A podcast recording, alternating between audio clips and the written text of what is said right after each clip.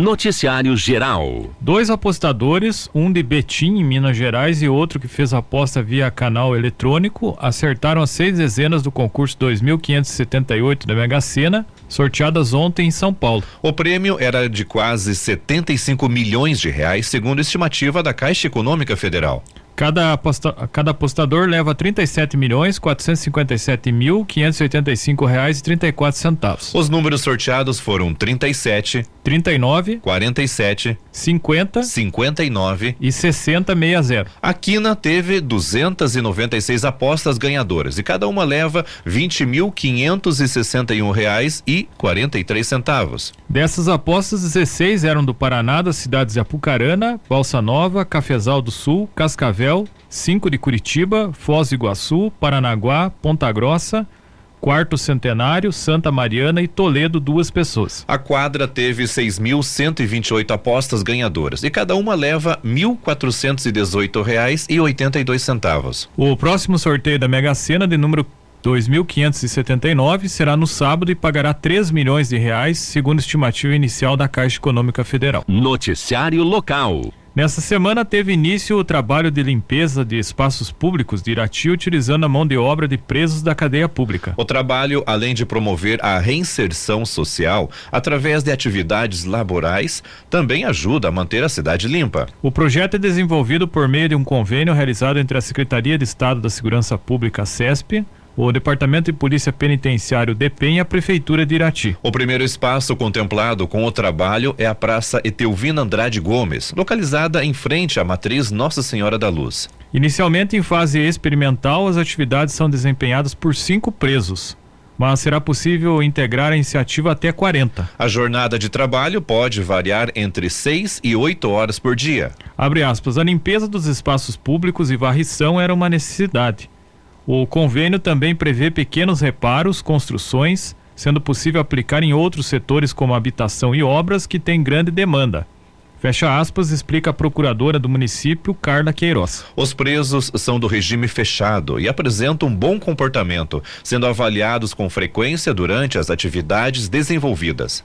Eles também são acompanhados durante toda a jornada de trabalho. Abre aspas, é importante a população saber que existe uma fiscalização para que as atividades ocorram da melhor forma possível. Fecha aspas, acrescenta Carla. A procuradora ainda destaca a função social do convênio que promove a ressocialização do preso. Abre aspas, tanto o Estado como o município devem desenvolver políticas públicas para garantir que o serviço público seja prestado com qualidade, mas também reintegrar essas pessoas que estão à margem da sociedade, que não teriam possibilidade de emprego e remissão de pena. Fecha aspas, comentou Carla. Pelo serviço prestado, vão receber mensalmente o equivalente a 75% de um salário mínimo, valor destinado às suas famílias. Irati segue o exemplo de outros municípios, como Guarapuava e Prudentópolis, em que o mesmo formato de convênio funciona e traz resultados positivos. Polícia.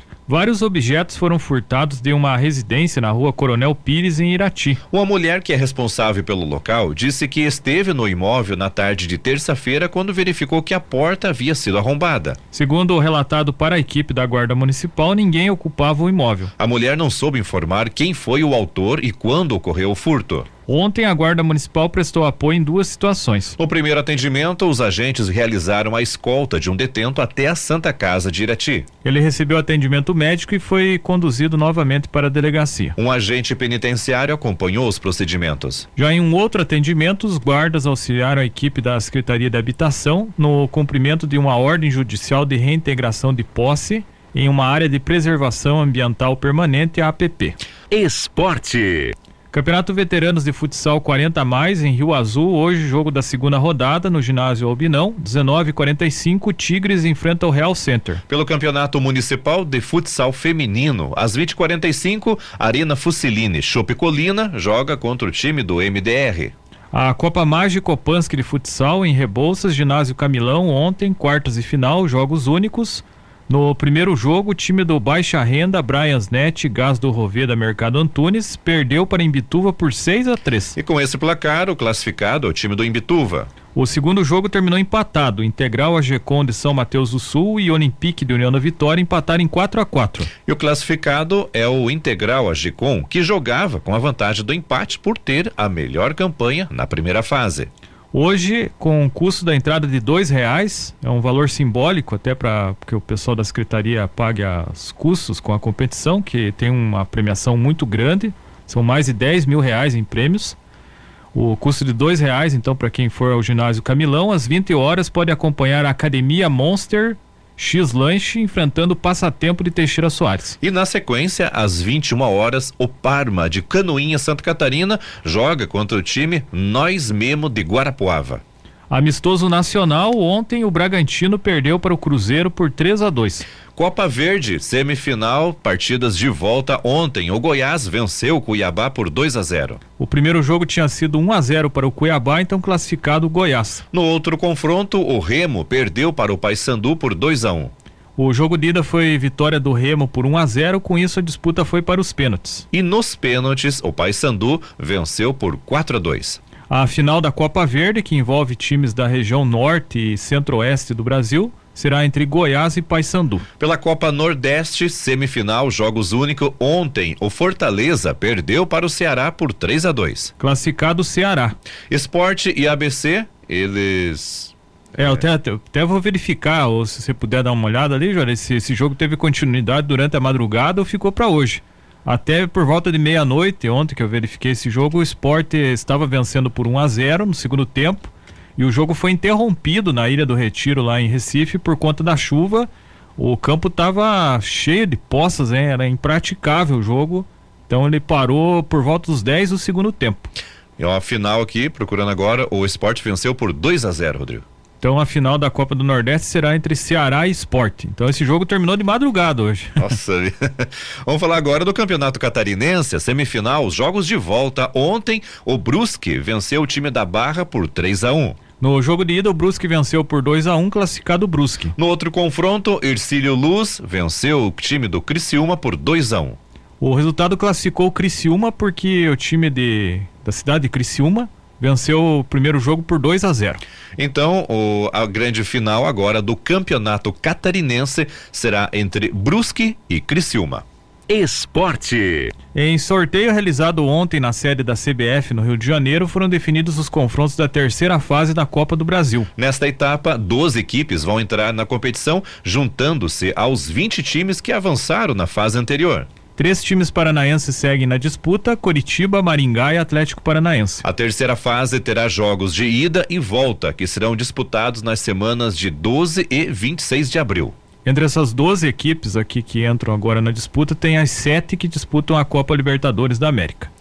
Os confrontos são os seguintes: o Botafogo joga contra o Santos. O Nova Iguaçu do Rio de Janeiro enfrenta o América Mineiro. O Curitiba, paranaense, joga contra o Esporte. O Náutico jogará contra o Cruzeiro. O Atlético Mineiro joga contra o Brasil de Pelotas. O Volta Redonda do Rio de Janeiro enfrentará o Bahia. O Ipiranga do Rio Grande do Sul joga contra o Botafogo. O ABC do Rio Grande do Norte joga contra o Grêmio. O time do Maringá vai jogar contra o Flamengo.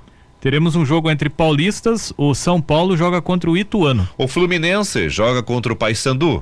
O Remo pega o Corinthians. O Internacional pega o CSA. O Fortaleza enfrenta o Águia de Marabá no Pará. Já o CRB joga contra o Atlético Paranaense. E o Palmeiras joga contra o Tombense de Minas Gerais. Noticiário local. A maquiadora e influencer Aline Xavier receberá o prêmio Mulher Empreendedora da FEComércio em evento marcado para sábado em Foz do Iguaçu. Aline foi a indicada da região para receber a homenagem, que é realizado às mulheres que se destacam em suas áreas profissionais no estado do Paraná. A presidente da Câmara da Mulher de Irati, Tirciane Strege Bini, explica que a escolha do nome da Aline para receber o prêmio ocorre por causa da história dela que é inspiradora é uma pessoa, uma mulher que inspira, né? Tem que ser uma mulher que esteja é, em atividade há um tempo, que traga inspiração para as outras mulheres, que tenha algo disruptivo, que, que traga um trabalho que faça diferença na vida das outras pessoas. E a Aline, ela é uma mulher inspiradora por si só, né? Quando foi falado o nome da, da Aline no grupo que estava para decidir isso, foi unânime, não foi nem pro segundo nome, né? Então, assim, é, foi bem bacana porque ela. É, é, preenche todos os quesitos da, da nossa necessidade. Trabalhando com maquiagem há sete anos em Irati, Aline Xavier se reinventou durante a pandemia. Sem poder atender as clientes presencialmente, a, minha, a maquiadora encontrou na internet um meio de manter seu negócio. Em entrevista à Anajuá, Aline contou como foi esse período de adaptação. Na pandemia, eu parei de maquiar por conta, né, do, por conta da parada de eventos. E a internet, ela, é, eu já tinha um certo número de seguidor por conta da maquiagem e eu continuei mantendo essa conexão com as minhas seguidoras na, na, na pandemia. E surgiu aí, assim, é, organicamente ou a profissão de influencer, porque daí eu comecei a trabalhar muito fazendo publicidade para outras empresas, né? Fazendo propaganda para outras empresas. Então, hoje eu consigo conciliar bem, graças a Deus. Eu, a maquiagem ela é mais nos finais de semana, né? Então, durante a semana eu trabalho mais como influenciadora e no final de semana eu me dedico à maquiagem. Na profissão de influencer, Aline usa suas redes sociais para indicar serviços para os seus seguidores. Eu trabalho com marcas, com empresas que têm a ver com o meu nicho, né, que são de interesse das minhas seguidoras. Eu promovo a publicidade dessas marcas, né. Uh, normalmente eu trabalho com marcas que eu uso, com empresas que, que, que eu sou cliente, dando indicação para as minhas seguidoras, de dica de desconto em loja, promoções. Basicamente é isso, né? Porque a minha, a minha minha rede de seguidoras são todas mulheres, né? Mulheres mais ou menos da minha idade, entre 30 anos, né? Então, mães, donas de casa. Então, eu basicamente trabalho dessa maneira. Com 69 mil seguidores no Instagram, a maquiadora conta que um dos desafios é apresentar a nova profissão aos empresários da cidade. O modelo de comércio, o modelo do, do, do, comércio da cidade pequena ainda é um pouco antigo, até porque por ser cidade pequena, né? Então o, o online, o digital, ele está começando assim a ser mais é, falado agora em cidade pequena. Cidade grande já é uma coisa mais usual pela distância dos lugares, né? Tudo muito mais rápido, mais fácil você fazer pelo digital. Então, assim, a gente encontra um pouco de dificuldade, mas é, o pessoal, quando começa a ver o retorno do, do trabalho do marketing digital, é, eles entendem por que que está sendo tão febre, né? Em suas redes sociais, a maquiadora fala sobre o universo feminino e beleza para um público formado, em sua maioria, por mulheres entre 20 e 40 anos. Mas recentemente ela também tem compartilhado a sua luta contra o câncer nas suas redes sociais. A descoberta da doença mudou a rotina, mas a nova profissão ajudou a trazer poss uma possibilidade de continuar trabalhando enquanto faz o tratamento. Esse ano eu, eu tive que dar uma desacelerada na minha, na minha profissão, principalmente de maquiadora por conta da, de, da, da, necessidade física, né? A profissão influencer não, não atingiu muito, não, não mudou muito, porque eu, como eu fiquei mais é, em repouso, eu consegui continuar trabalhando, né, nas redes sociais, inclusive dividir com as minhas seguidoras todo o meu processo, todo o tratamento, porque eu acho que é muito importante, né, a gente dar essa voz né? A, é, não são todas as pessoas que têm coragem de expor a doença e eu acho muito importante porque a gente sabe hoje que uh, quanto antes descobrir, quanto antes o diagnóstico, mais fácil, as chances de cura são muito maiores, né? Então eu quis é, fazer isso pelo meu público, pelas minhas seguidoras, né? Ser esse, esse elo, essa força para elas. Então a minha profissão influencer, ela veio no, ela é, nesse momento ela foi ótima, eu consegui conciliar tudo. A minha profissão maquiadora, eu tive que dar uma parada, dar uma desacelerada. Agora, terminando o tratamento, que eu vou retomar é, a minha agenda, minhas maquiagens e tudo mais, porque eu já estou fisicamente restabelecida, né? Aline está na fase final do tratamento contra o câncer e realiza radioterapia em Londrina. Casada com Vitor Martins, da banda Rádio Radar, o Aline conta que chegou a fazer tratamento em Irati, Curitiba, mas decidiu terminar o tratamento em Londrina por causa de um médico que é próximo da família meu tratamento todo em Curitiba, todo pelo, pelo SUS eu fiz, né, pelo Erasto, é, que nós temos aí um braço em Irati muito importante também, fiz todas as minhas quimioterapias eu consegui fazer em Irati, né. A radioterapia eu vim fazer em Londrina porque nós temos um dos médicos aqui da radioterapia, foi professor do meu esposo, do Vitor, muito amigo da família. Então a gente preferiu vir para cá por conta dessa proximidade que a gente tem com ele e do cuidado, né, de uma pessoa, uma pessoa da família, digamos assim. Então a gente decidiu vir para cá para fazer a última etapa do tratamento, que é uma etapa bem importante. A gente decidiu vir para cá.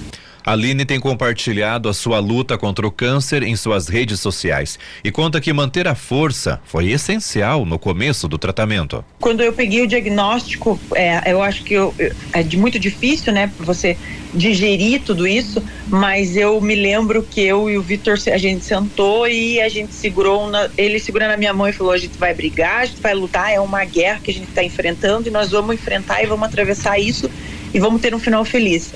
Então, vamos decidir lutar. Então, é, eu decidi lutar e com todas as minhas forças e não deixei me abater. Foi uma escolha que eu fiz. E eu digo isso também para as minhas seguidoras. Eu tenho muita seguidora hoje que está passando pelo câncer e é isso que eu falo. É uma escolha. Eu decidi que eu ia viver bem todos os, todos os dias da minha vida, independente de quantos eu tivesse, eu ia viver bem. Eu não ia ficar chorando, não ia me vitimizar e eu não ia me deixar abater. E isso foi muito importante para eu conseguir atravessar isso bem e estar bem, porque hoje eu vejo como isso foi muito importante. O psicológico é muito importante nesse momento. A descoberta do diagnóstico também mudou a rotina de toda a família. A minha mãe deixou tudo na cidade de, lá em Teixeira para vir ficar comigo. O Vitor também teve que deixar muita coisa de lado, inclusive a banda ficou até parada um nesse período também, porque ele está me acompanhando em tudo, ele é da área de saúde, então ele faz questão de estar tá presente em tudo, ele me acompanha em todas as consultas, em tudo, tudo. Durante o tratamento me acompanhou em tudo. Então a nossa vida mudou, mexeu bastante. Para Aline, a mudança aproximou ainda mais a família. Tem o lado bom, né? Todo mundo muito mais unido agora, com uma cabeça diferente, né? Mas não foi fácil, mas a gente conseguiu, graças a Deus. Aqui em Londrina a gente pegou um apartamento, alugou um apartamento pelo Airbnb. Estamos todos aqui, eu, o Vitor, a minha mãe está aqui, trouxe a minha filha junto, que é pequenininha, né? vamos ficar aqui mais até semana que vem, um mês aqui em Londrina, aproveitando para conhecer a cidade. Uma das fases mais desafiadoras do tratamento de Aline foi quando o cabelo começou a cair. Trabalhando no ramo da beleza, ver seu cabelo curto foi uma mudança drástica, mas que ajudou a redescobrir mais belezas que possuía. Acredito que essa é a, essa é a fase mais difícil para para a mulher que está enfrentando câncer. Para mim foi e para todos que eu converso é a fase mais difícil, psicologicamente falando, né? Para mim também foi, com certeza, mas ela também despertou em mim a importância que, tem, que temos nós como mulheres em ver como o nosso valor, como a nossa beleza não está só na aparência. É, nós temos muitas coisas é, a agregar, nós temos muitas coisas belas para mostrar, sabe? A mulher é muito mais do que isso. O cabelo não define o que nós somos e a nossa beleza. Agora, na fase final do tratamento, Aline deve ir à Foz do Iguaçu para receber o prêmio. Eu fiquei muito feliz, me senti assim muito honrada, primeiro por ser empreendedora, porque hum, eu acho que a, o empreendedorismo feminino vem aí tomando uma proporção, graças a Deus, grande, enorme. Nós mulheres temos uma capacidade muito grande de administrar muitas coisas ao mesmo tempo, e isso favorece muito ao sucesso do empreendedorismo feminino. Aline destaca que o prêmio também é especial por premiar uma maquiadora. Eu acho que eu representando a classe dos maquiadores, é, isso me deixa muito feliz, porque é um, também uma profissão que ela veio muito pequena, muito escondida e vem ganhando, veio ganhando um espaço entre as profissões, né? Então fiquei muito feliz de estar representando os maquiadores e principalmente por ser uma empreendedora que passou, que foi muito afetado pela pandemia. Então, eu acho assim que é, eu, eu consegui. Eu teve muito maquiador que parou de trabalhar, teve muita gente que parou na pandemia porque realmente foi um dos setores mais afetados. E eu acho assim que eu ter conseguido passar pela pandemia, ter retomado, ter passado pelo câncer, não ter parado, faz de mim uma empreendedora de sucesso e que inspira outras empreendedoras. Em Foz do Iguaçu, as representantes de Irati da Câmara da Mulher devem acompanhar uma palestra, uma reunião com o presidente da FEComércio, Darcy Piana, além do evento de premiação, que conta com um jantar e um baile para as mulheres, conforme Tirciana uma viagem que é um marco para as mulheres, sabe? Esse, essa história toda que a Aline está contando pra gente, quando nós estamos dentro de um grupo de mulheres, acaba surgindo todas essas histórias, a gente acaba se conhecendo de uma forma muito mais íntima, igual ela está contando aqui para muitas pessoas, né? E é tão interessante ver tudo isso, a forma com que ela leva e a forma com que ela se posiciona é muito importante. E nessas viagens, nessa, nesse tempo que a gente tem juntas, acaba surgindo isso e acaba acontecendo que a gente tem novas conexões de várias mulheres e acaba surgindo novos negócios. É muito bacana. Para quem você adoça o café? Aqui no Café com Notícias tem essa, esse quadro que foi criado até pelo saudoso Sassá Oliveira, que fazia o programa no início aqui comigo, que já é falecido, Sassá. É, o Adoça o Café, então hoje, simbolicamente, nós adoçamos o café da influencer e maquiadora Aline Xavier. Tanto pelo trabalho dela como empreendedora, que ela vai receber o prêmio da FEComércio. E no Paraná são várias indicadas, ela foi indicada aqui da Câmara da Mulher de Irati, tanto por esse trabalho como empreendedora, como a luta como, contra o câncer. Ela é jovem, tem na faixa dos 30 anos e superou isso, né? Ela já está na fase final do tratamento, se recuperou bem, né? É, se vê na, na, própria fala dela a autoestima dela e a, a força que ela tem, né? Que ela falou que não se deixou abater pela, pela doença, enfrentou com a família e só retificando que o marido dela, o sobrenome é o Vitor Martim, que é bem conhecido aqui na cidade de Irati da banda Rádio Radar. Eu havia falado Vitor Martins, mas é Vitor Martim. Então parabéns a toda a família, em especial a Aline aí por esse trabalho. Elas que eu não sei se elas já estão, mas elas estão, está prevista a viagem delas para Foz do Iguaçu hoje. E a premiação que tem esse jantar que todas as mulheres a nível estadual são mais de 20, pelo menos que serão homenageadas, a Aline aqui da região de Irati, no sábado será em Foz do Iguaçu. Vamos a Curitiba conversar com a Miriam Rocha, direto da Agência Estadual de Notícias. Destaque de hoje: Polícia Civil prende 232 pessoas em operação de combate à violência contra mulheres. Conta pra gente, Miriam. Olha só, Juarez, a Polícia Civil do Paraná prendeu 300, ou melhor, 232 pessoas em uma operação de combate à violência contra as mulheres. As ações elas aconteceram durante o mês de março em todo o Paraná. As iniciativas, elas fazem parte da Operação Átria do Ministério da Justiça e Segurança Pública com abrangência nacional. Dos presos, 89 foram por mandado de prisão e o restante foram prisões feitas em flagrante. Além disso, os policiais civis cumpriram 84 mandados de busca e apreenderam 36 armas de fogo e 1.798 munições. A operação ela contou com a participação das polícias civis de todos os estados do Brasil e do Distrito Federal, sob a coordenação da Secretaria Nacional de Segurança Pública, órgão do governo federal.